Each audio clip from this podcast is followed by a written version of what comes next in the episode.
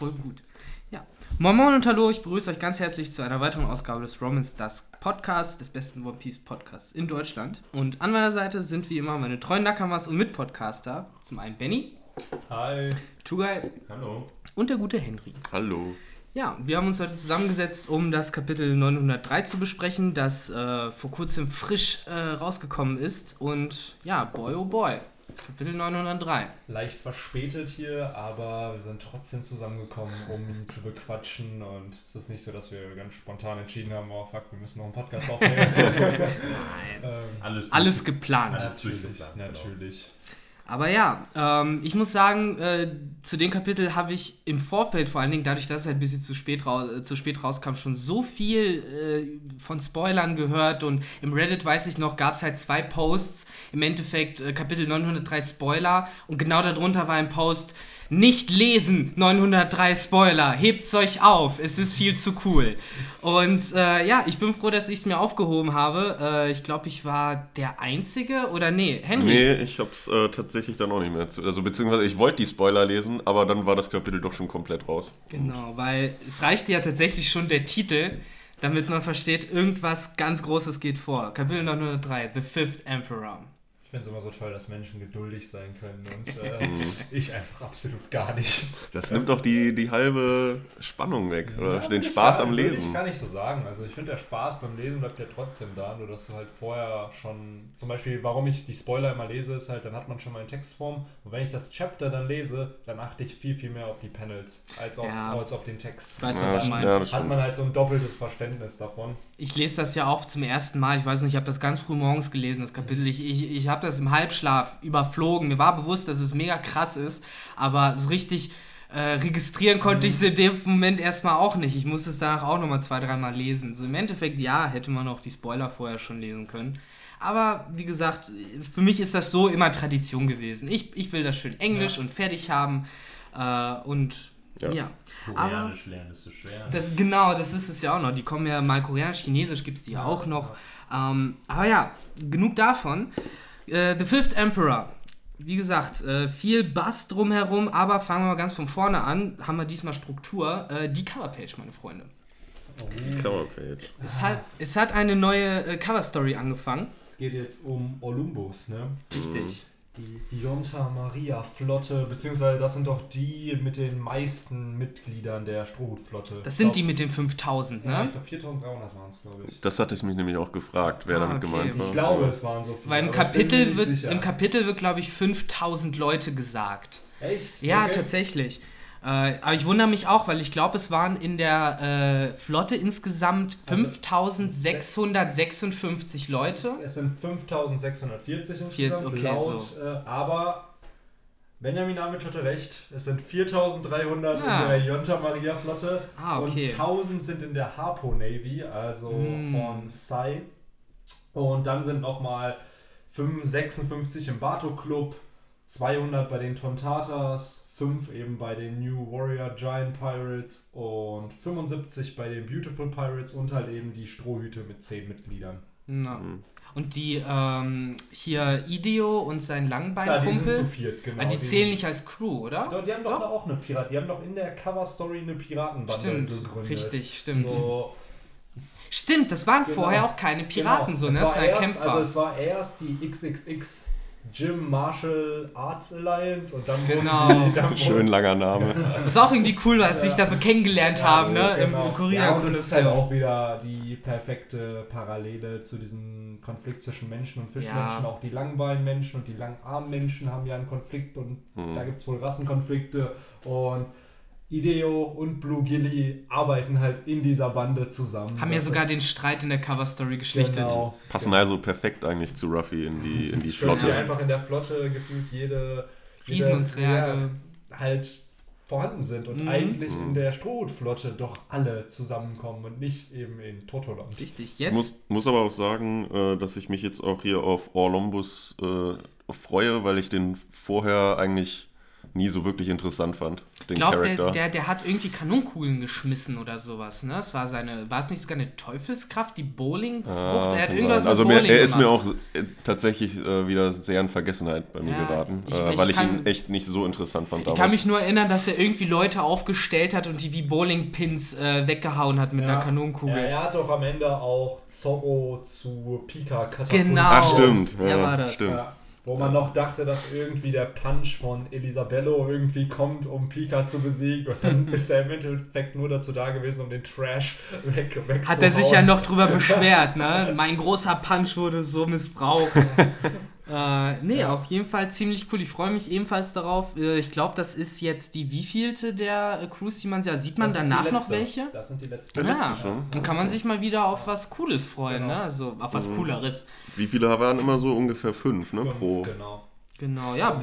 Ich glaube, eine hatte sechs. Ich glaube, die von den Tontata hatte sechs Ja. und alle anderen hatten halt fünf. Mhm. So. Und genau, das sind die Beautiful Pirates hatten wir schon, den Bato Club, wir hatten die Harpo Navy, Idio Pirates hatten wir die Tontadas, die Giants. Und man merkt jetzt auch gerade, dass Oda genau nach den Nummern vorgegangen ist. Also die Strohhüte sind Nummer 1, dann kam er als allererstes über Cavendish eine Cavassol, dann über Bartolomeo, dann über die Harpo Navy, über Idio, über die Tontadas, dann die Giants Ja. und jetzt eben Olympus. Also und danach endet das dann halt auch.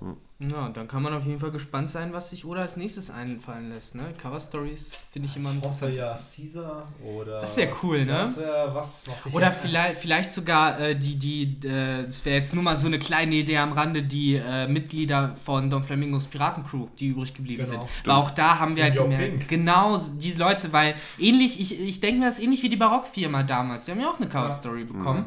Äh, könnte, würde mich interessieren, was aus denen dann noch geworden Ja, ist. es wäre auf jeden Fall eine nette Parallele und ich bezweifle auch, dass die sich einfach so leicht gefangen nehmen lassen. So, bei manchen ist es ja bei damals Mr. Two hat sich ja dann gefangen oder wurde gefangen. Mr. Two hat sich ja geopfert praktisch, um den Ströten den Rückzug zu decken. ja, genau. auf Alabasta. Mr. Three war, ich weiß gar nicht, ich kenne die. Stimmt, ich weiß auch ja, nicht, wie Mr. Free überhaupt nur in Impel Down gekommen Genau, ist. weil aber ich glaube, in der Cover-Story gab es halt viele Momente, weil da gab es diese von Miss Golden Week sozusagen. Die hat Ah. dann auch die Träume von allen anderen Barock-Firma-Mitgliedern so veröffentlicht oder beziehungsweise bekannt gegeben. Zum Okay. Beispiel Mr. Five wollte dann Feuerwehrmann werden.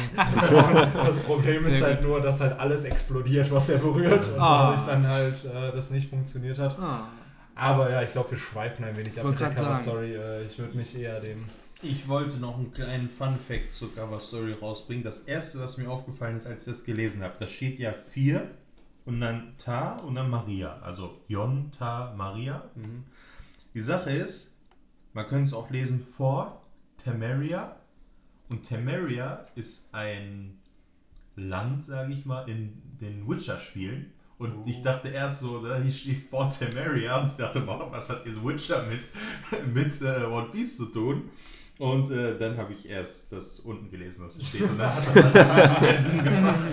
Nee, ich glaube tatsächlich, dass äh, die Namen aber irgendwas äh, auch mit den originalen Namen der von Kolumbus Schiffen zu tun haben, also das, der historischen Figur Kolumbus. Und ansonsten kann man noch sagen, äh, dass äh, es in Kolumbus Crew halt eine bestimmte Ab, ähm, Abstufung gibt zwischen den Schiffen. Es gibt halt die Yonta Maria, das, davon gibt es eine, das ist sozusagen das Hauptflottenschiff. Dann siehst du, sieht man auf der Coverstory dahinter gibt es mehrere drei Ja. Tamarias, also Santa Marias wären das dann. Und Santa Maria ist nämlich der Name des äh, originalen Schiffs von Kolumbus. Und ganz hinten sieht man die kleinsten Schiffe, das sind die Nita Marias, also die zwei Tamarias. Ja, schön die Geschichtsstunde mit, mit Victor. Nerd, nerd, nerd. äh, übrigens auch die Eierschale um, äh, um äh, den Jolly Roger herum, die halt auch auf Kolumbus nochmal anspricht. Ähm, aber ja, gehen wir weiter. Äh, wir haben gerade von dieser Diversität in der äh, Strohhutflotte geredet. Äh, wir haben, wenn man es jetzt so sagen will, praktisch eine neue Lebensform äh, begrüßen dürfen auf der Sunny. Äh, ein Homie diesmal. Jetzt haben wir wirklich alles. Äh, und als ich es gelesen habe, ist mir ein bisschen das Herz in die Hose gerutscht. Äh, ich erinnere mich, wie ich immer wieder gesagt habe, nein, es ist viel zu früh, dass Zeus jetzt Tsunami schon kommt. Ich fände das doof, wenn sie den jetzt direkt mitnehmen könnte, aber da hat sie ihn. Zaubert ihn wie ein Pokémon aus ihrem Klimataktstock raus. Was sagt ihr? Mm, grundsätzlich eigentlich ganz cool, wobei ich auch mehr bei dir bin, dass ich sage, man hätte auch noch warten können, bis man Big Mom das, das nächste Mal äh, trifft. Ja. Vor allem, was ich mich halt frage, ist, inwiefern halt die Verbindung jetzt noch von Zeus zu Big Mom besteht. Ob sie die Strohhüte im Zweifel durch den halt orten kann Ja, ne? oder eventuell durch den durchsehen kann, was ein bisschen creepy wäre, aber Big Mom ist ja irgendwie alles zuzutrauen. Ähm, also, das frage ich mich halt, wie da die Verbindung noch zu Big Mom besteht. Ja. Generell ist ja, es ist ja ein Teil von Big Moms Seele in Ja. Zeus drin. Eben. Und für mich ist es halt immer noch so, das ist halt ein Antagonist eigentlich, egal wie man es drehen will und wenden will. Es ist ein Teil von Big Moms Seele, also ist Zeus eigentlich Big Mom in dem Sinne, nur Ja. als eine andere Verkörperung, als eine andere Manifestation sozusagen in der Form von einer Wolke. Und ich verstehe halt auch nicht, dass dieser sich dann eben freiwillig sozusagen dann Nami fügt. Sie Naja. sagt zwar, ja, du bist mein Sklave und alles, aber so, er könnte ja probieren, eben Nami zu attackieren oder die Strohhüte zu attackieren und dann zu flüchten. So. Naja, du sagst es ja schon, er ist halt Big Moms Seele und äh, ich finde, das verkörpert er auch ziemlich gut. Es ist halt, es geht halt im Endeffekt um eine Grundemotion und das ist Hunger. Das ist Essen und Gier.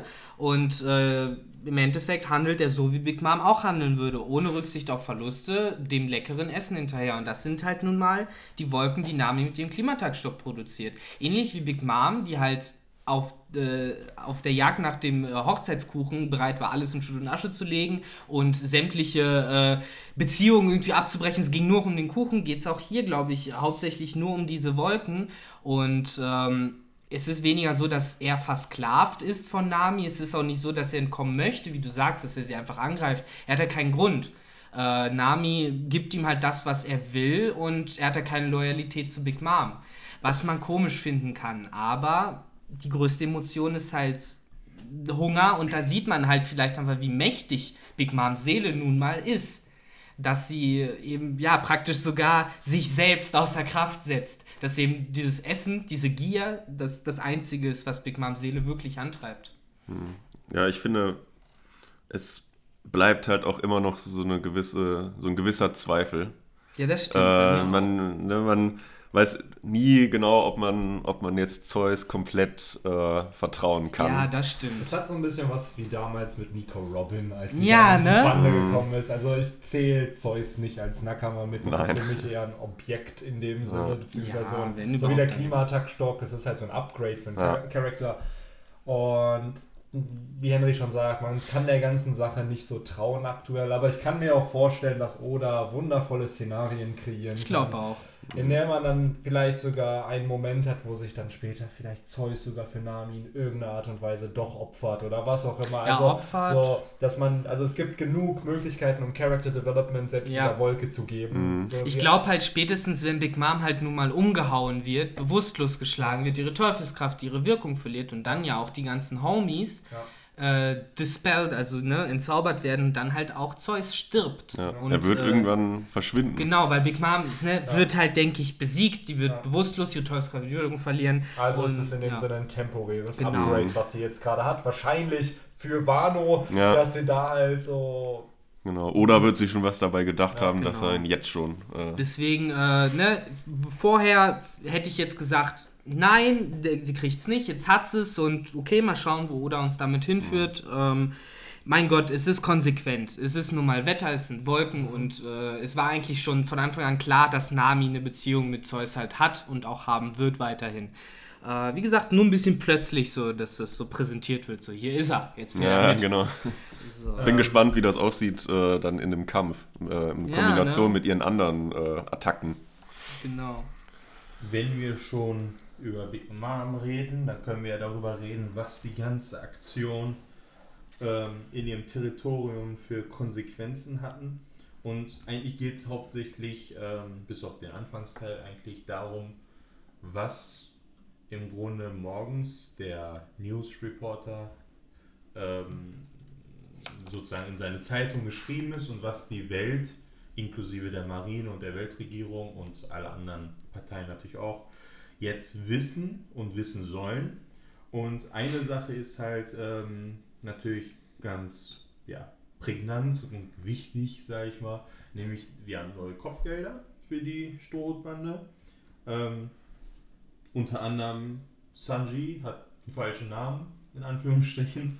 Äh, sein verhasster Nachname ist jetzt dabei, Windsmoke Sanji. Er kriegt halt kein vernünftiges äh, Kopfgeldposter, ne? Es Genau. funktioniert einfach nicht. Entweder sieht sein Bild erbärmlich aus oder sein bleibt- Name ist falsch. Oder der Only Running Gag. Live, genau. Also, Das nächste, ich sag's euch, das nächste Kopfgeldfoto von ihm wird dann eher im Raid-Suit sein. Äh, wo, das, wo, wo dann nochmal äh, die Entehrung weitergeht. genau. Aber ja. Ja, falls er den, den Raid Ja, stimmt. Ja. Da hast du ja so eine Das eigene ist- Meinung zu, ne, Ja, Benny. Ach, bin- sag mal. Ja, ich bin da halt aus Plot-Sicht, klar, verstehe ich dass man sagen kann, Sanji benutzt diesen Raid-Suit. Und man könnte es natürlich auch so verwenden, dass man dann sagt, wenn er diesen Raid-Suit verwendet, ist es sozusagen die metaphorische Verzeihung an seiner Familie und dass er sich dann sagt, okay, ich ziehe es halt an. Das ist ja eine Interpretation. Genau. Das sage ich ja. Mhm. Das ist eine Interpretation, beziehungsweise und aber für mich wäre es gleichzeitig so, es wäre doch interessanter, wenn ein Charakter diesen Raid-Suit nutzen würde, der eben kein Windsmoke ist. Und ich hatte halt in dem Sinne halt gedacht, okay, welcher Charakter ist halt physisch vielleicht ein bisschen unterlegen. Lissop.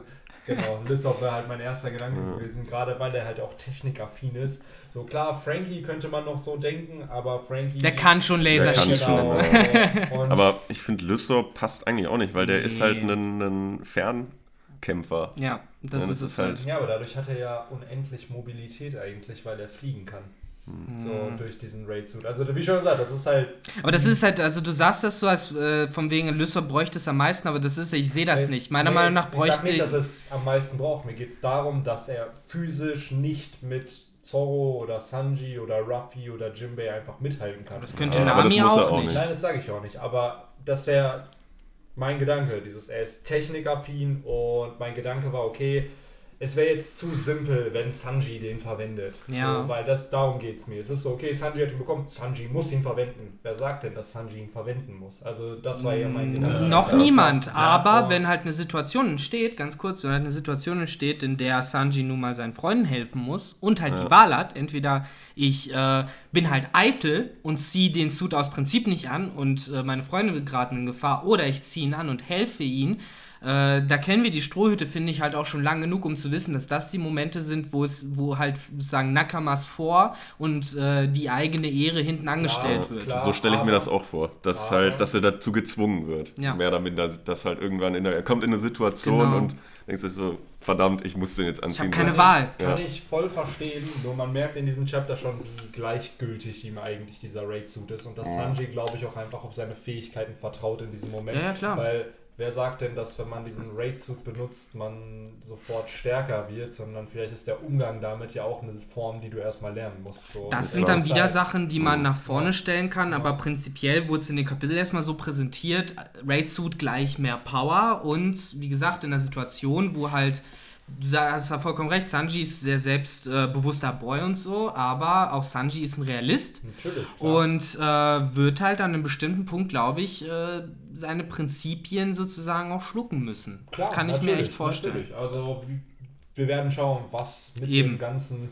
Eben. Äh, Erstmal hat er ihn. Genau, Finde ich cool, ja. dass er da ist. Ja. Ähm, alles schön und gut, aber auf der Seite, wo man das ähm, Kopfgeld von Sanji das erste Mal sieht, steht oben rechts, dass die das Ding nicht zum Laufen kriegen und Sanji der Einzige ist, der es benutzen kann. Ah, okay. Ich wollte euch jetzt nicht unterbrechen. Ich habe jetzt erstmal zugehört, ganz brav, aber äh, da steht, er scheint der Einzige zu sein. Hast vollkommen recht. Mhm. Ruffy wollte es schon versuchen, aber Ja, es klar, die wollten ja. Laser aus den Augen schießen lassen und äh, Wobei, ich, wobei man das auch äh, auf Ruffys doch manchmal vorhandene Beschränktheit äh, Ja. schieben könnte. Und um jetzt da Benny vielleicht nochmal zu stützen, so einem Lysop, ich könnte man das auch ich zutrauen, dass er das die Dass sich reinfuchst, Ich ne? finde die Idee nicht schlecht. Also man könnte es nutzen, aber ich glaube eher, dass das so ein wirklich so eine Art Ass im Ärmel bleibt, dass wir lange nicht sehen und dann Ja. irgendwann kommt es Ja. raus und ich glaube auch eher, dass Sanji das benutzen wird, weil es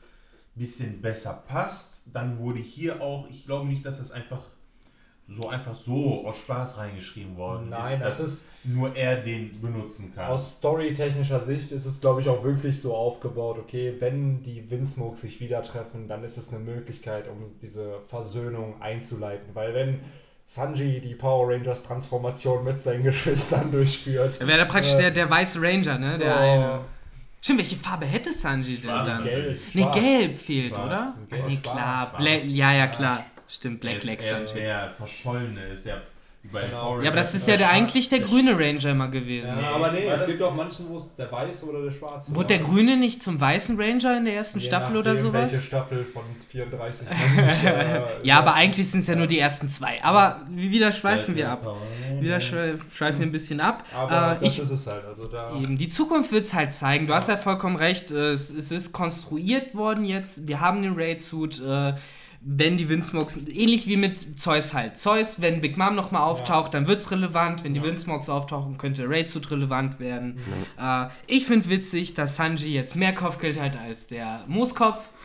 äh, ich feiere das Bravo. tatsächlich. Ich feiere das tatsächlich sehr. Äh, alle sagen immer, und ich mag Zorro sogar mehr als Sanji, aber alle sagen immer, "Äh, Sanji im Schatten von Zorro, dies, das. Äh, nee, jetzt halt nicht mehr. Das finde ich cool. Ja. Ich freue mich schon auf das äh, Gesicht von Zorro. Ja. Also glaubt das ihr auch erfährt. nicht, dass äh, die anderen Mitglieder eine Kopfgelderhöhung bekommen haben. Nee. Also nur Ruffy und Sanji ja, sozusagen äh, ich, Ich, ich, denke mal, dann werden sie in einem Rutsch gleich Genau. mit äh, gezeigt geupgradet. Ja, Ja. Äh, ich meine, halt warum sollte Sache. man nur zwei, drei? ja. Es macht halt mehr Sinn, dass nur die Leute, die wirklich dabei waren, in diesem Fall ein Kopfgeld bekommen, weil, sagen wir mal, es wäre wirklich so eine, so eine Gruppenkopfgelderhöhung gewesen. Warum sollte man denn nicht gleich alle neuen Kopfgelder hinzufügen? Ja. die Das Sache ist halt, äh, dann hätte man noch in dem Kapitel wahrscheinlich mitbekommen, dass Brooke und Nami auch eine Kopfgelderhöhung bekommen, was sie ja irgendwie nicht bekommen haben, was ich aber auch ein bisschen seltsam finde, um ehrlich zu sein. Äh, wobei wieder niemand hat mitbekommen, dass Nami Golf McCracker Es- zu besiegen. Genau, das sind so Sachen, wir haben ja durch in diesem Artikel diesen Fake News von Morgens halt teilweise bekommen. Viele Informationen stimmen zwar. Willst du schon aber- einsteigen in den Klar, Artikel? wenn wir, wenn wir schon gerade dabei sind. Ähm, aber einige Informationen, wie zum Beispiel, dass Ruffy der Drahtzieher an diesem Attentatsversuch war, stimmen ja so nicht. Ey, aber Also, dieser ganze Artikel ist so genial, ja, ne? natürlich, also Ohne das ist halt, Und das ist halt Journalismus. Ja, äh, dass er genau hier mit seiner Intelligenz hat er ganz vorsichtig diese Operation geplant und während Ja, der Du Ruffy halt geplant. siehst, der Ja, das so genau. unglaublich Man guckt, so was. Ernsthaft? und währenddessen hat er es geschafft, das äh, The Queen's Castle zu zerstören. Es ist halt also das Ja. schon, ist halt sehr genau in diesem klassischen Zug von Fake News Ja. und so und du merkst wirklich, dass Oda da irgendwie fast schon so ein bisschen auf den Zeitgeist aufspringt, Ja, auf diese Desinformation. Äh, ich finde es generell sehr, sehr interessant, äh, wenn man sich halt äh, betrachtet, wie dieser Zeitungsartikel halt äh, geschrieben ist und das, wie gesagt, der, auch der Titel des Kapitels, äh, der, die große Katze im Sack sozusagen, The Fifth Emperor, äh, Morgens bezeichnet ihn halt als äh, einer der, der großen Piraten, die im Moment halt sozusagen unterwegs sind. Und ähm, Du ja, sagst das ganz schön. Morgens Bezeichnet das. ihn, Nicht eben. die Weltregierung, nicht Genau. die Marine, sondern lediglich in diesem Zeitungsartikel wird er als solcher betitelt. Und Genau. das finde ich ist halt extrem wichtig, um einfach nochmal klarzustellen, dass klar, Ruffy wird dieser Titel sozusagen verliehen in diesem Zeitungsartikel, aber an sich ist der Titel halt wertlos, wenn man diesen Titel halt eben nicht auch mit den entsprechenden, ja, einer Flotte, den Inseln, die man hat, die unter einem Schutz stehen, dem Einfluss in der neuen Welt eben auch beweisen kann. Und das ist halt das, was ich jetzt auch viele Diskussionen lesen durfte äh, in verschiedenen One Piece Foren und Gruppen. Da waren sich, glaube ich, viele uneinig. Ist er denn jetzt ein Yonko oder Gonko oder Kaiser? whatever, Ja, genau, ganz kurz für Leute, die es nicht genau verstehen, für Crashkurs Japan Yon, wie wir es auch schon bei den Geschwistern von Sanji ja gelernt haben, Yon steht für die Zahl 4 und die, äh, das Wort Ko ist sozusagen Herrscher oder König. Und deswegen sind die Yonko, das sind halt die vier Herrscher der Meere.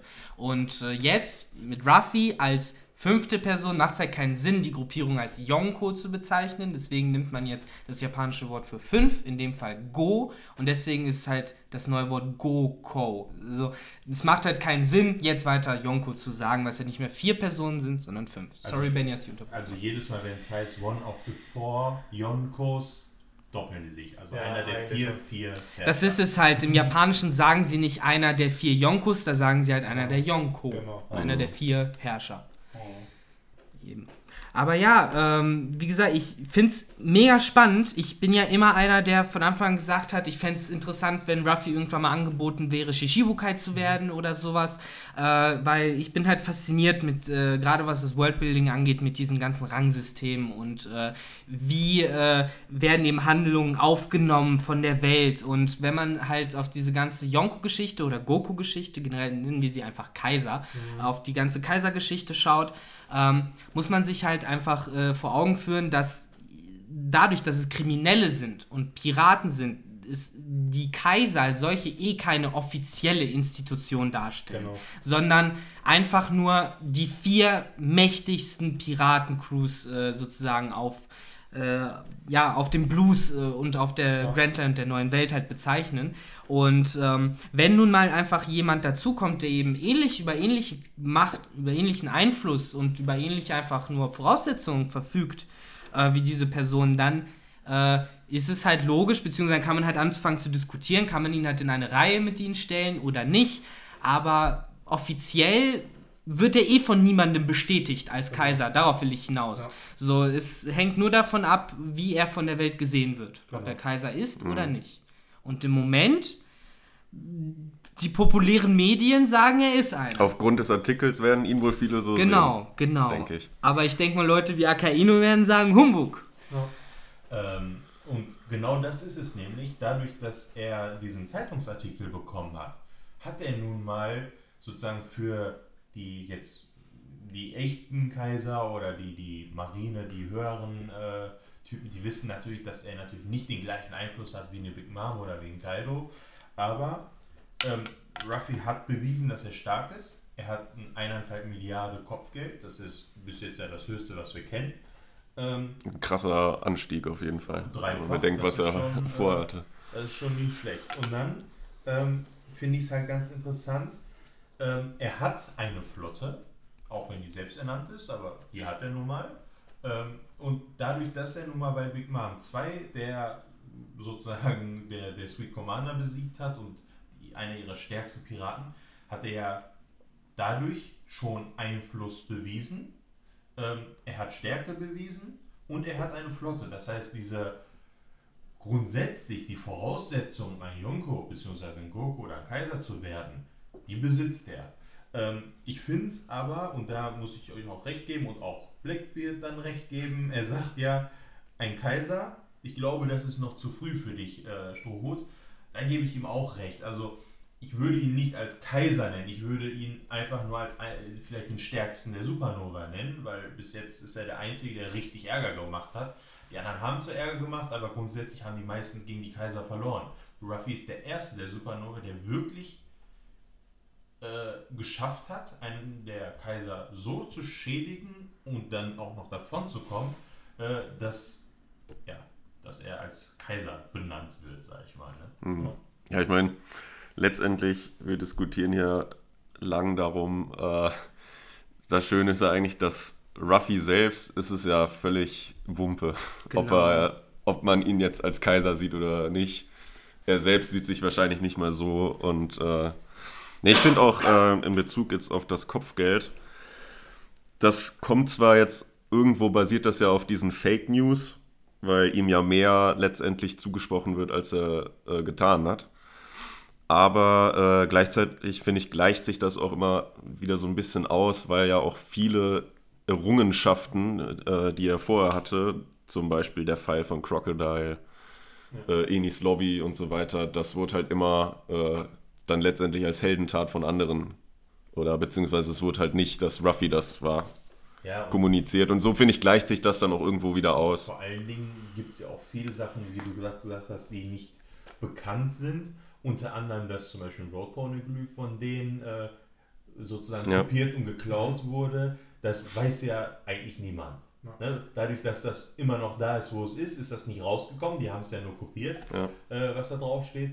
Bedeutet, für die Weltregierung selber oder für die Marine ist Ruffy jetzt viel gefährlicher, als sie es eigentlich wissen. Das heißt, wenn die diese Information hätten, dass er einer der, ich weiß nicht, vier Road oder wie viele? Vier, genau. Vier Road hat. Zwei der vier Roadrunner-Glyphen. Ja, mittlerweile haben sie zwei. Ja. Und das bedeutet, ähm, zieht euch das mal rein, die sind einer der gefährlichsten äh, oder die, die Anwärter, sag ich mal, darauf, rauszufinden, was in den verlorenen 800 Jahren da passiert ist. Und das ist gerade das Allergefährlichste aus der Sicht der Weltregierung. Beziehungsweise sie haben das One Piece werden sie finden. Das hat, Ja. ist natürlich, steht in Relation irgendwie Genau. zur An- Ancient Kingdom, aber noch ist da ja nicht wirklich was ja, bestätigt. dadurch, dass Ah. äh, wenn er das One Piece findet, wird der Piratenkönig Genau. und das wollen die natürlich Genau. noch mehr verhindern Ja. als alles Aber andere. das ist halt sehr, sehr interessant. Sie haben also eigentlich 50% der, des Ziels bis zum König der Piraten mittlerweile halt jetzt erreicht. One Piece nach ist zur Hälfte fertig. Und ich hatte es ja, glaube ich, schon mal erwähnt, dass, glaube ich, nach dem Wano Kuni Arc Ruffy halt der größte Anwärter auf den Titel König der Piraten sein wird, weil spätestens nach dem Fall von Kaido Sind es wieder die Yonkos.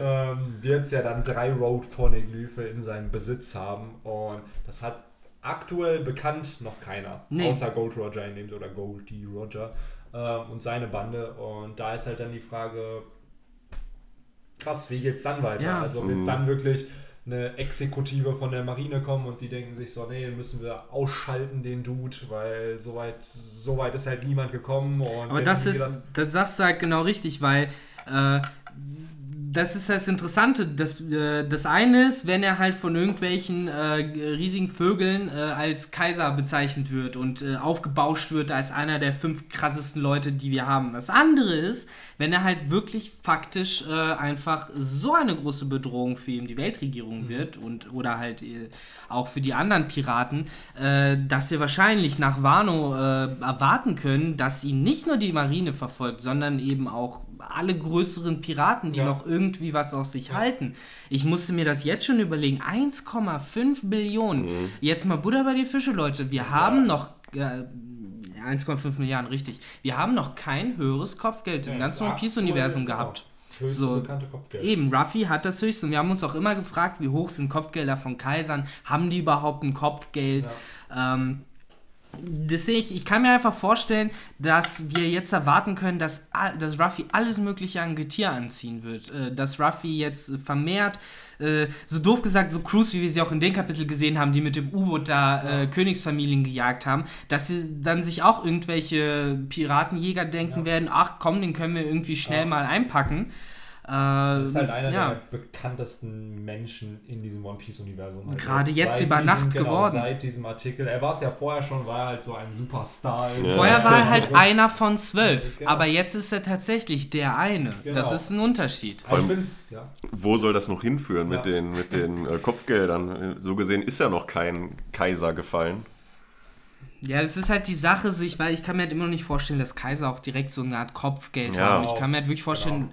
dass irgendwann dieser Punkt kommt und dann kann man ihn vielleicht auch wirklich als Kaiser betrachten, wo das Kopfgeld irrelevant wird. Mhm. Ich sag halt ganz oft dieses, wenn, ohne Scheiß, so wenn du der Weltregierung so ein Kaido in Ketten bringst, so, dann ist Genau, das halt, dann- wünsch dir was. Genau, mach so. was du willst. So. Beziehungsweise, oder, oder sie bringen dich einfach um. So, weil jemand, der Kaido in Ketten gebracht hat, so, den wollen wir nicht frei rumlaufen lassen. So, das sind halt die, weißt du, äh, Das wäre so ein richtiger, so aus Harry Potter, wo äh, Malfoy Harry verrät und dann muss er auch die Strafe kassieren, Ja, weil er genau. auch sozusagen eigentlich was Falsches gemacht hat und nachts herausgeschlichen ist. Und so stelle ich mir das vor. Du führst Kaido in Ketten ab Ja. und dann führen sie dich auch in Ketten ab, weil du halt genauso hardcore bist wie er. eben, das kann ich mir halt wirklich da nicht vorstellen, dass man da klassisch noch auf Kopfgeldjagd geht, wenn man. ne? Was für Summen müssten das denn sein, wenn, wie schon gesagt, Ruffy jetzt 1,5 Milliarden hat, Jack hat eins von einer Milliarde, Katakuri hat eins von einer Milliarde 57 Millionen. Ich würde mal gern so eine Zahl einfach wissen, wie viel ist denn da in der Schatzkammer? So ungefähr, so was können die einem überhaupt auszahlen, ne? Unendlich. So. Es ist halt so ein bisschen die, interessant. das Geld Ja. Ja. Da gibt es gar keine Inflation oder so. Das ist dann einfach. Stimmt nicht. Ich glaube auch, Victor hat es ja gerade gesagt, ich denke, der Punkt, wann man wirklich ein Kaiser ist, ist, wenn die Weltregierung bzw. die Marine aufhört, dich zu jagen, weil die Verluste gr zu groß wären, um in einen All-Out-War zu gehen. Ja. So im Grunde das, wie man es bei Whitebeard hatte. Mhm. ne, Whitebeard, da mussten alle drei Admiräle dahin und praktisch wie viele tausend Marinesoldaten mit Kapitänen, die Shishibukai wurden gerufen, alles drum und dran, nur weil Whitebeard da angekommen ist und Whitebeard war alt, krank und wurde auch noch äh, verraten und abgestochen und hat es trotzdem geschafft, da ziemlich äh, Radau zu machen. Und ich denke mal, wenn man an diesem Punkt ist, dass man gegen einen der Admiräle sozusagen ja, on par ist, also kämpfen kann, ohne zu sagen, oh, wer würde den Kampf gewinnen. Ich glaube, an dem Punkt, weil die Admiräle sind die stärkste Anti-Piraten-Einheit, die es gibt, ja. kannst du sagen, dann ist einer auf Kaiser-Niveau, würde ich sagen. Und nicht dadurch, dass er bei Big Mom reingegangen ist und ein bisschen Ärger gemacht hat, ja. ähm, weil den Kampf gegen Big Mom hätte er nicht gewonnen, zumindest ja. nicht in dem Zustand. Aber das, das ist, ist halt eine Kräftedefinition. Genau. Es gehört halt mehr dazu, als genau. stark draufhauen ja. zu können. Nein, Kaiser. Nein, das ist klar, aber ich denke mal, in, das ist, glaube ich, das, was Blackbeard da so ein bisschen ähm, gesehen hat. Einfach dieses, das ist zu früh für dich. Ich weiß nicht, ob er das zeitlich meinte oder einfach nur aus vielleicht Kräfte. Ja, aber wenn du Reife. Blackbeard selber dir betrachtest, Blackbeard ist, äh, gut, ich will das fast nicht zu groß aufmachen, aber wenn du Blackbeard betrachtest, dann kannst du auch sagen, das ist jemand, der immer eine Position hatte, für die er zu schwach war. Sei es als Shishibukai, sei es auch am Anfang als Kaiser. Äh, du hast, also jedenfalls meine persönliche Einschätzung Nein, von Blackbeard, dass er nicht stark war damals vor dem Zeitsprung.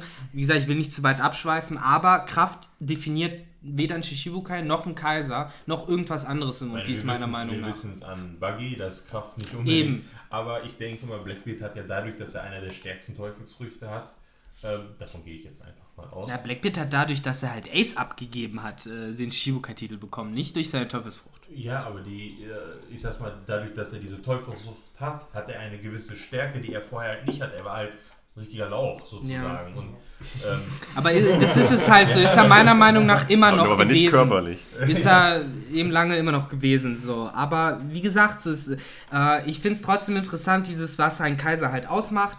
Ja. Und äh, die Sache ist, Ruffy hat viele dieser Boxen halt jetzt äh, sozusagen ein Häkchen drin. Sei es der Einfluss in ja. Form von Territorien. Wir haben in diesem Kapitel halt noch die Fischmenschen, die jetzt offiziell beschließen, ja. dass sie jetzt die Strohhut, äh, Strohhüte als ihre genau. Beschützer ansehen Das haben die sogar vergessen zu sagen. Das ist nämlich auch einer der Kriterien. Genau, gut, dass du es sagst. Ne? Und eben auch die Tatsache, äh, was ich dann noch äh, im Internet gelesen habe, was ich sehr einleuchtend fand, diese Grunddynamik. Und das wird interessant sein, sich zu betrachten.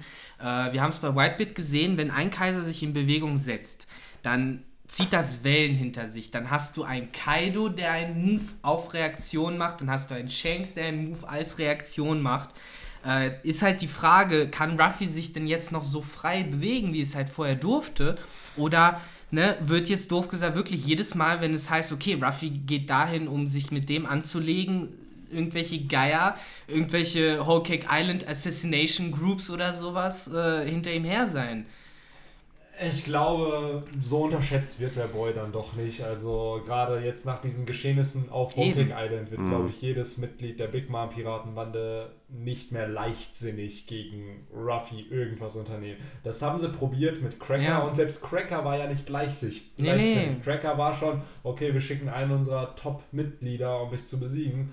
Und das hat nicht funktioniert. Dann hat es Katakuri probiert und es hat auch nicht funktioniert. Nee. Und das heißt, du wirst da nicht, wen, wen willst du denn noch schicken? Das ist so, halt, du musst so, einen Kaiser schicken. Ja, du musst ja dann Big Mom schicken, sowas anderes. Und, und ich glaub, ja, und ich glaube, das ist mit eines der größten Argumente, weswegen man ihn fast als einer der Kaiser bezeichnen kann, weil, ne, wer soll sich ihm halt entgegenstellen als halt ein Kaiser? Eben, aus so. Stärke-Sicht gibt es nicht mehr so viel. Also da, da stimme ich Tuga halt insofern zu, ne, er also schlägt halt Stärke, halt jedem anderen einfach in die Fresse. Ja, so. Stärketechnisch ist Ruffy auf mittlerweile einem Level von dem stärksten Kommandanten das, eines Yonko. Das finde ich echt faszinierend. Das ist halt interessant, nur wir werden es halt wirklich auf Wano im ersten Schlagabtausch ja. wirklich gegen einen All-Out Yonko-Kampf ja. Sehen, oh ja. was es dann bedeutet, auf einem Yonko-Level zu sein. Das wird Weil spannend. Da denke ich mir, liegen auch nochmal Welten dazwischen. Also es Richtig. ist natürlich, du bist mega stark, aber wenn du dich wirklich einem der Top 10 Charakter in dem Universum stellst, dann ja, da reicht nicht, da reicht's nicht aus, dass du einen Katakuri Nee, nee,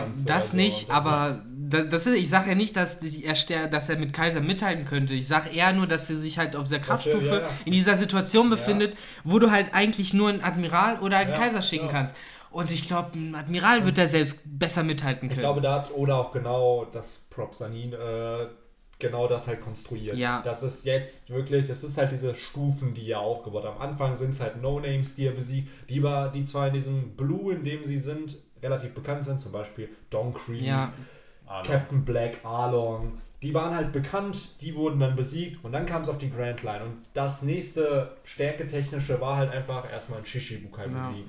Danach auf einmal hat die Weltregierung auch noch ihre Leute in Form der CP9. Das war dann ein Feind.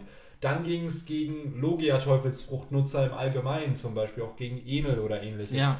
Und dann nochmal ein Shishibukai. Und dann ist, was ist die Steigerung davon? Der stärkste Shishibukai in Form von Doflamingo. Doflamingo. Und dann ab da ist ja wirklich dieser Shishibukai-Arc vorbei gewesen. es wurde ja auch die ganze Zeit aufgebaut, so Genau. weißt du, wer hinter Doflamingo steht, so, Genau. ne, die kommen dann hinter dir her. Und ich glaube, selbst Caesar hat in diesem Arc, dann auch in diesen ganzen Arcs, wo er jetzt mit den Struten unterwegs war, gemerkt, okay, ja, ich glaube, der Boy weiß schon, was er macht. Ja, So, ja. als er ihn damals bedroht hat. Und ja, weißt du, wer alles wirklich hinter Doflamingo steht? Und mittlerweile denkt er sich so, ja, wisst ihr, wer hinter ihm alles steht? Ja, erinnert euch halt, erinnert euch an das legendäre Zitat I was picking fights all along, so als es halt von Caesar hieß, so weißt du, mit wem du dich anlegst. So, ne? Ich leg mich von Anfang an mit allen an, das ist der Plan.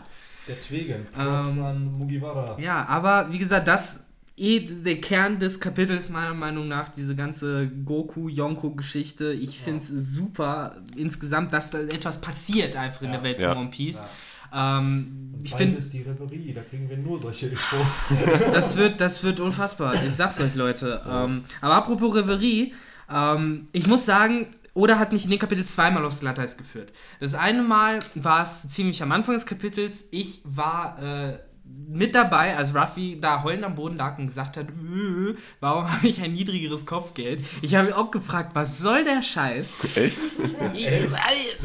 Was sollte ich denn glauben? Also, ne, ich meine, ich lese das von Seite zu Seite. Also, was willst du denn Ja, glauben? klar, nee, aber ich habe Ne? mir von Anfang an gedacht, dass halt, dass er blöd wie Ruffy halt ist, einfach Okay, äh, das Komma nicht gesehen Und hat. man sieht genau bei, das ist auf de, genau das habe ich mir nämlich auch gedacht. Man sieht das äh, Kopfgeld von Sanji und da sieht man alle Ja, Zahlen. bei Ruffy sieht Und man bei nicht alle Ruffy Zahlen. sieht man halt nur die 150 Richtig. oder die 1,5.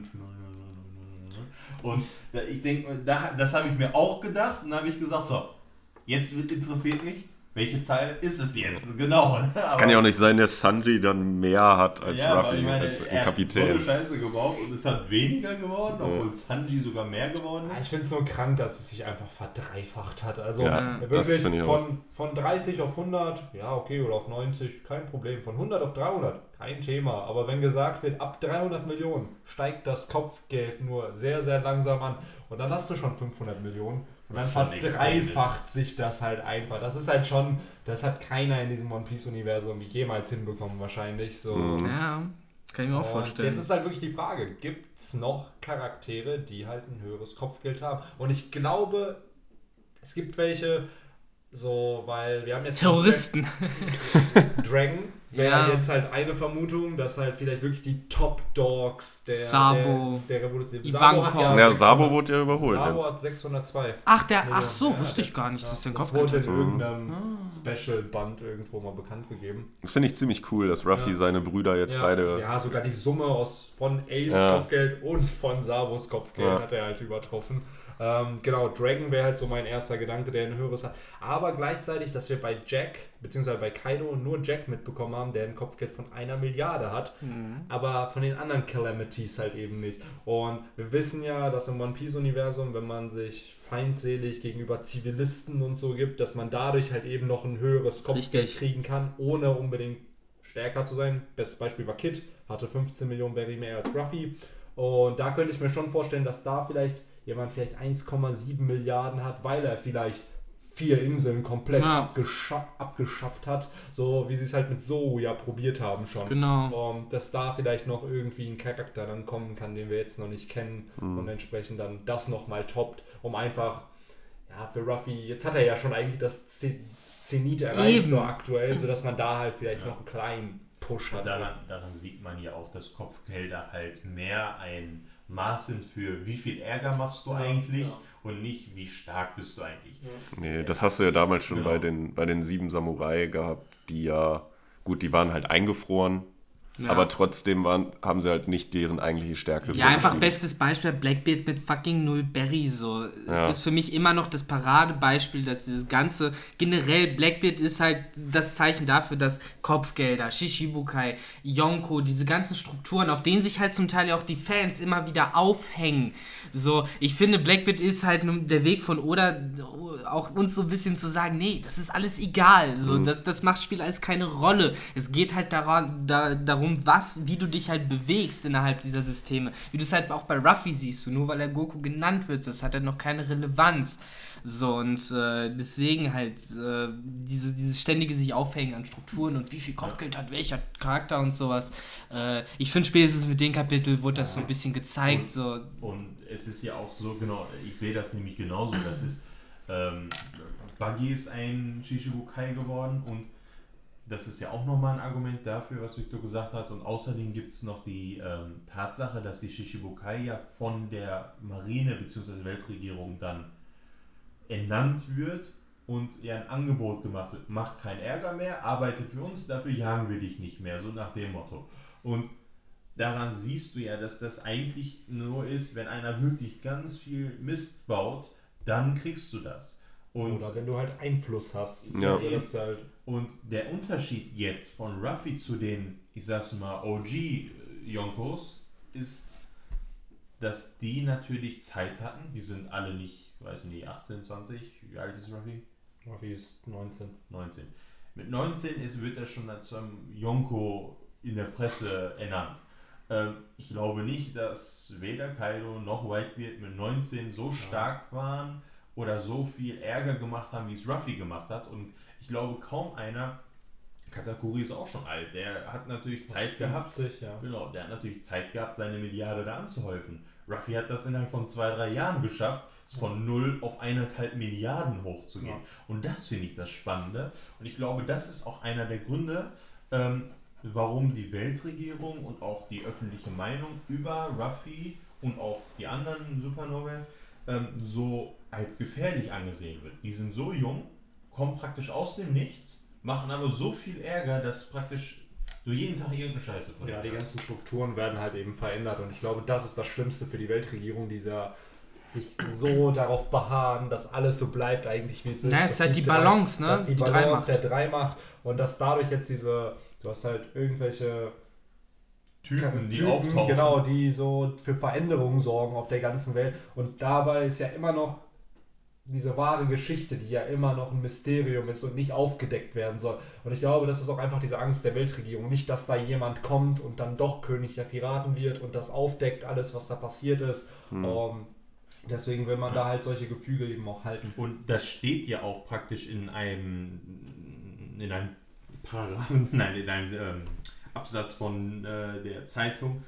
Ähm, er sagt, also morgens sagt, interessanter als die Reverie ist eigentlich, dass, also die News, dass die ähm, Big Mom, also Big Mom Piraten dann, äh, welche ihre Position, ihren Einfluss in den letzten Jahrzehnten nie verloren hat, nie verändert hat, jetzt von einem jungen Piraten, es wird nochmal so extra gesagt, ähm, sozusagen ja bedroht wird. Das heißt, ein junger Pirat, noch nicht mal so alt wie, wie gesagt mal, Big Mom schon am Piratieren ist, ähm, schafft es, jemanden, der seit Jahrzehnten praktisch unbeeindruckt von allem, von der Weltregierung, von der Marine, von anderen Piraten, einfach ihr Ding macht. Jetzt kommt er dahin und besiegt sie in Anführungsstrichen.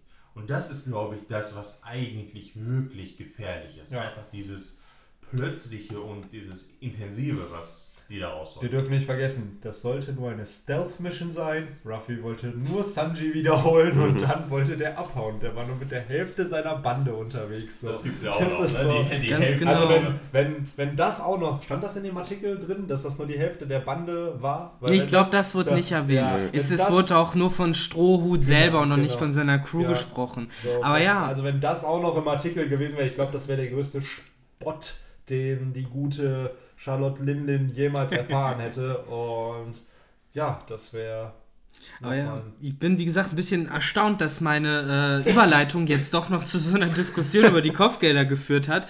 Äh, die zweite Sache, die, die, mit der mich Oda dieses Kapitel etwas auf Glatteis geführt hat und auf was ich eigentlich hinaus wollte, ähm, das war das Auftauchen von Marinekräften, sage ich, nenne ich es jetzt mal. Du siehst halt äh, die klassische Justice-Jacke von hinten. Äh, jemand äh, schwimmt im Wasser und ich bin ganz ehrlich, ich habe diese Jacke gesehen, ich dachte, alles klar, ist Green Bull. Ja. Wer soll es denn sonst sein, außer Green Bull? Da bin ich jetzt auch bei dir. Da So. habe ich auch gedacht. Und die Performance auch, die da abliefert, ne, wie er da durchs Wasser schießt. Ja. Und mein erster Gedanke war auch, okay, echt cool. Wir haben also halt mal so einen Kaiser, ne, ohne Teufelsfrucht. Äh, Kaiser ist schon Admiral. Ähm, und ja, und dann siehst du halt das Bild, es ist halt der gute alte Corby, den wir halt wiedersehen.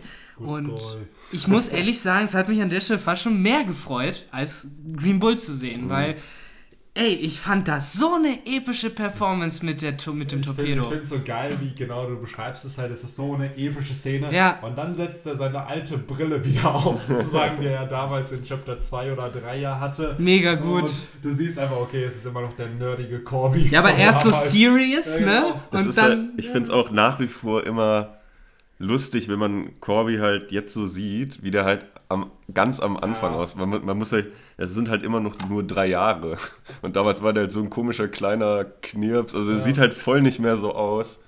Aber ja, ich muss echt sagen, äh, ich, ich finde es ein bisschen schade, dass wir ja, glaube ich, schon wieder bei fast einer Stunde äh, Gequatsche Ja, sind. Ich hätte eigentlich noch viel zu viel zu den letzten Seiten zu sagen. Auch gerade äh, eben Helmeppo sieht man ja auch noch und äh, es wird über die Farbe des Observation Hakis von Corby gesprochen.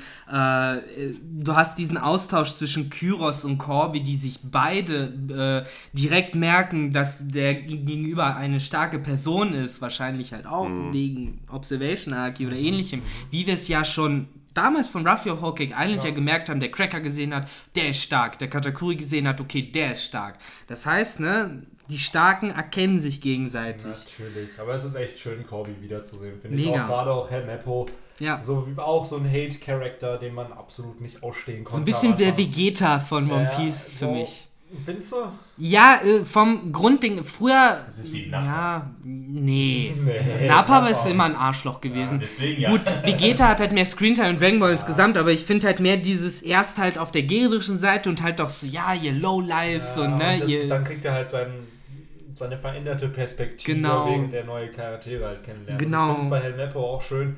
Der ist ja mittlerweile, glaube ich, stärker als sein Vater. Ja, kann Äh, richtig ja. was. Und das finde ich halt eine nette Parallele, was es halt einfach nur heißt, wenn du den richtigen Mentor hast, Ja. so in Form von Gab, Gab, ne? und Ja. der dir dann die richtigen Prinzipien lehrt und dass du dann trotzdem zu einem anständigen Das Mann ist oder es halt. Charakter werden Helmeppo jetzt halt dank Gab Ehrenmann. So. So sieht's aus. Kann ne? man nix sagen. Ich frage mich echt da, ob er irgendwann noch einen Moment kriegt, wo er seine Redemption sozusagen kriegt. Ob es im finalen Krieg sein wird, wo er dann wirklich vielleicht Ruffy vor irgendwas schützt oder ihm hilft. Mhm. Oder Corby. hilft. Oder Corby. Aber Corby ist ja schon mit Ruffy eigentlich befreundet. Helmeppo. Nee, ich meine, dass Helmeppo Corby hilft, das. seinen Traum zu erreichen. so, weißt dass du, man so da halt einfach Richtung. eine Redemption hat und sich denkt, Ja, oh, eigentlich ist der gar nicht so kacke. Er war es am Anfang, aber es lag auch einfach an seinem Vater, dass er so war. Ja, natürlich. Äh, die Sache ist, äh, ich will da jetzt wieder nicht zu tief reingreifen, aber auch dazu habe ich schon öfter im Internet Theorien gehört, dass äh, Captain Morgan, nachdem er halt besiegt wurde, aus der Marine ausgestiegen sein könnte oder vielleicht sogar ist. Ich weiß nicht, ob man es sogar weiß. Und dass er jetzt irgendwie nochmal eine große Nummer als Pirat ist, vielleicht in irgendeiner Crew von irgendeinem großen Typ nochmal auftaucht. Für, von Morgan gibt es ja ein paar Fun Facts sogar. Das ist Ah. der Pirat, der damals Captain Black gefangen haben soll. Du meinst den Marine-Captain. Marine.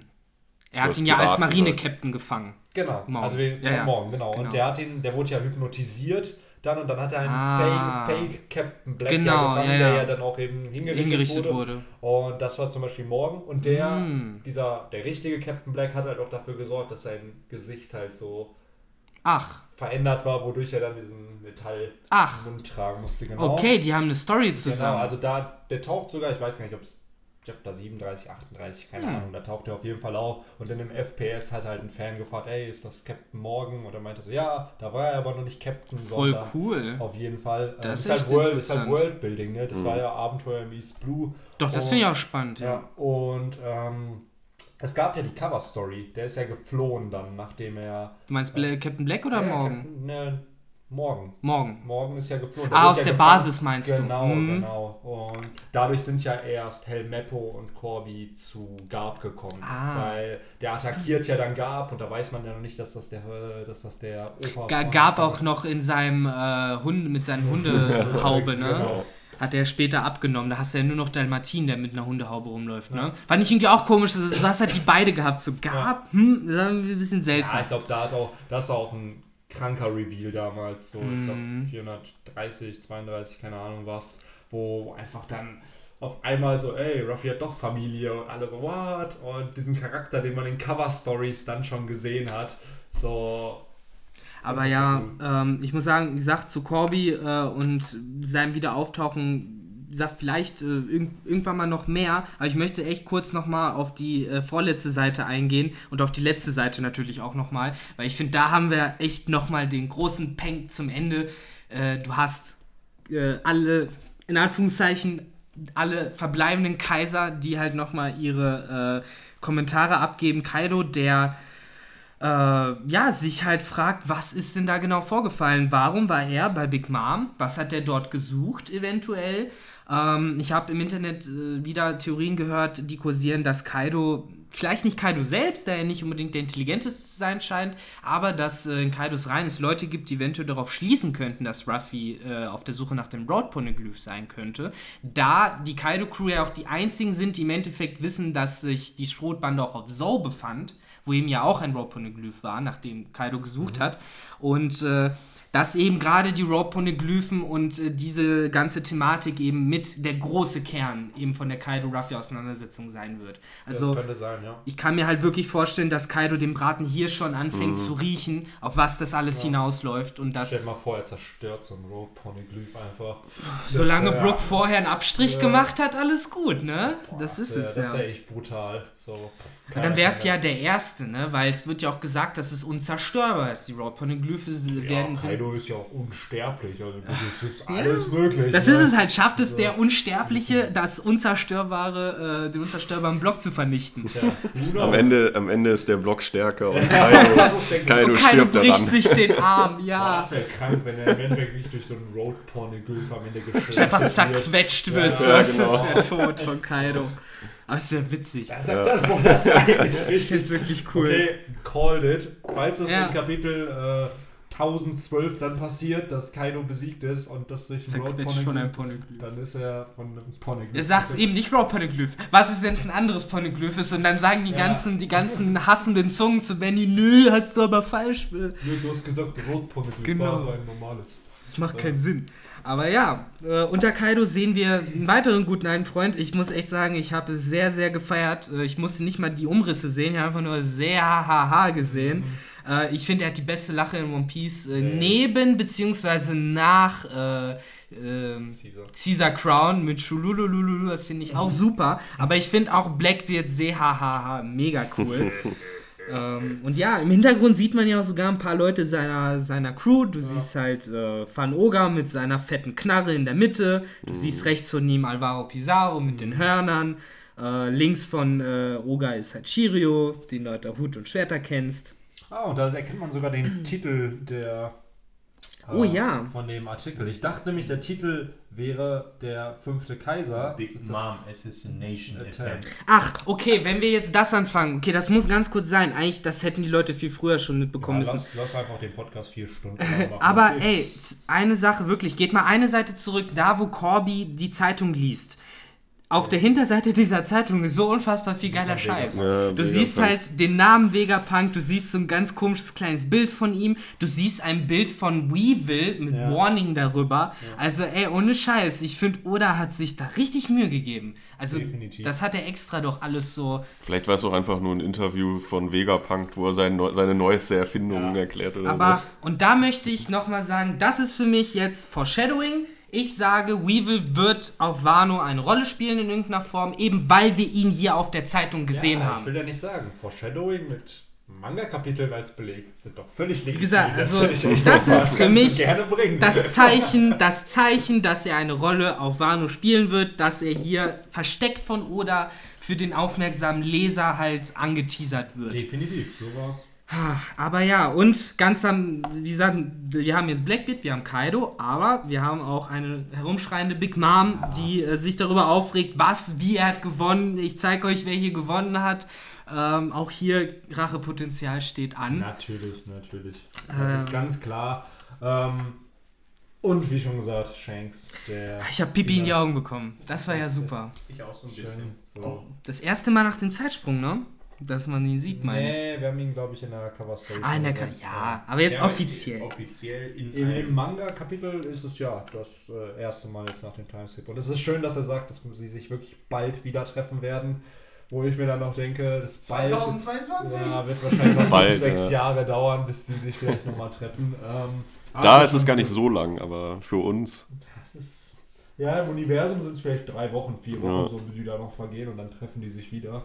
Ja. Ähm, ah, schon auf jeden Fall interessant, wie er da einfach auf irgendeiner Insel chillt und sich diese Zeitung einfach nur anschaut. Auch alleine, ne? Sein Ja. Crew hat man ja nicht gesehen. Ja, vielleicht ist sie irgendwo auch auf Ja, der bestimmt. Insel. Wo wir schon beim Zeitung anschauen sind, fand ich persönlich, mein persönliches Highlight war, dass man Crocodile noch gesehen hat. Ja. Stimmt, Weil ja, das nach so wie viele vor Sachen. mein, mein. Lieblingsgegenspieler von Dieses Ruffy ist. Kapitel so vollgepackt. Es sind noch zig Sachen, die wir nicht angesprochen ja, haben. Ich glaube, beim Crocodile war es auch eher so ein Ding, ah, der erste richtige Ja. Gegner von Ruffy auf der Grand Line und der sieht dann, ah, wie weit, wie weit Glaub er ich auch. Aber auch da möchte ich ganz kurz eindeuten, der sitzt da nicht alleine. Ich sage, der hat da schon wieder Leute um sich. Der hat Ja, wieder Thugs Ja, in einem, und in einem Henchmen. feinen Etablissement. Ja, ja, ich so, ne? sag, das ist sein Haus. Ich sag, da Crocodile- wohnt der. Crocodile ist kompetent, also da könnte ich mir definitiv vorstellen, dass er sich wieder was aufgebaut hat. Ja, Er hat deswegen- ja nicht umsonst auch ein Casino geführt. Ja, also, da mega gespannt, wo man den noch wieder sieht. Also, wo er sich da jetzt festgezeckt hat. ja, ich glaube auch, dass er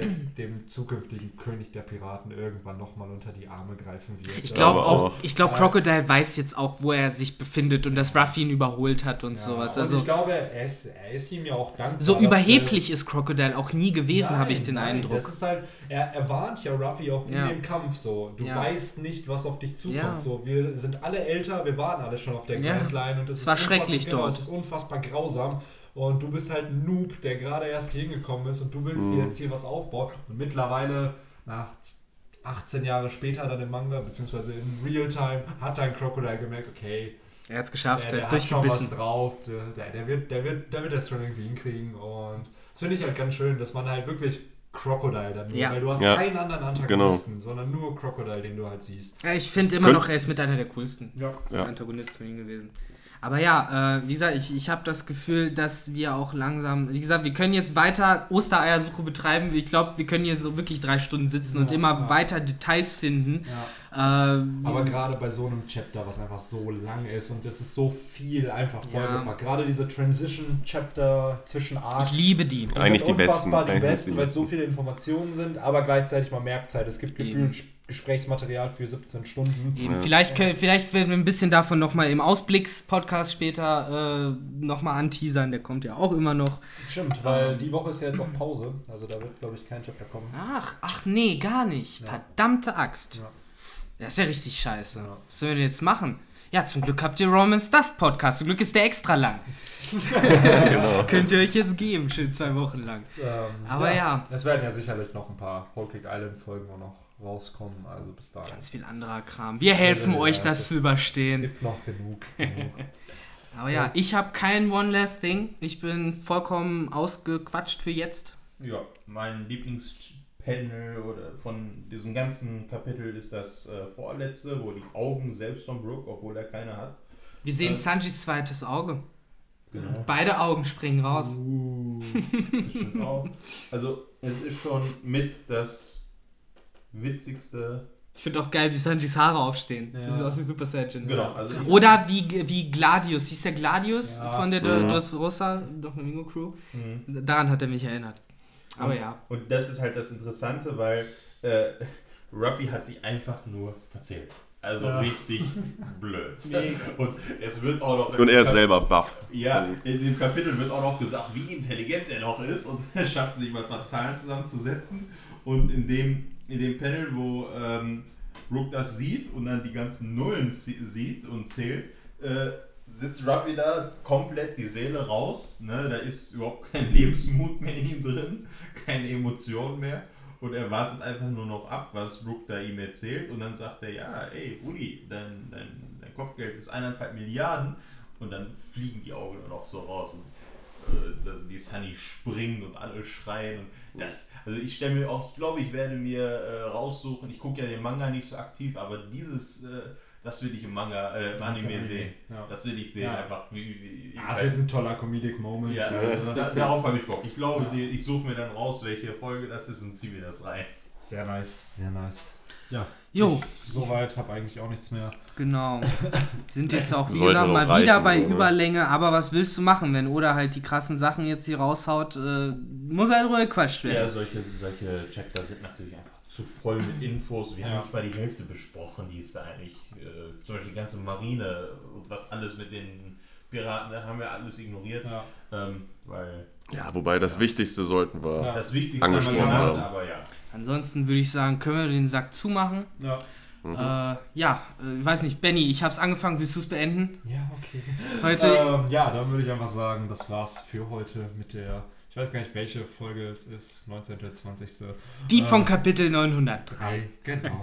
ähm, und dann würde ich einfach sagen, bis zum nächsten Podcast. Take care. Ciao. Schaut ihr rein. Tschüss.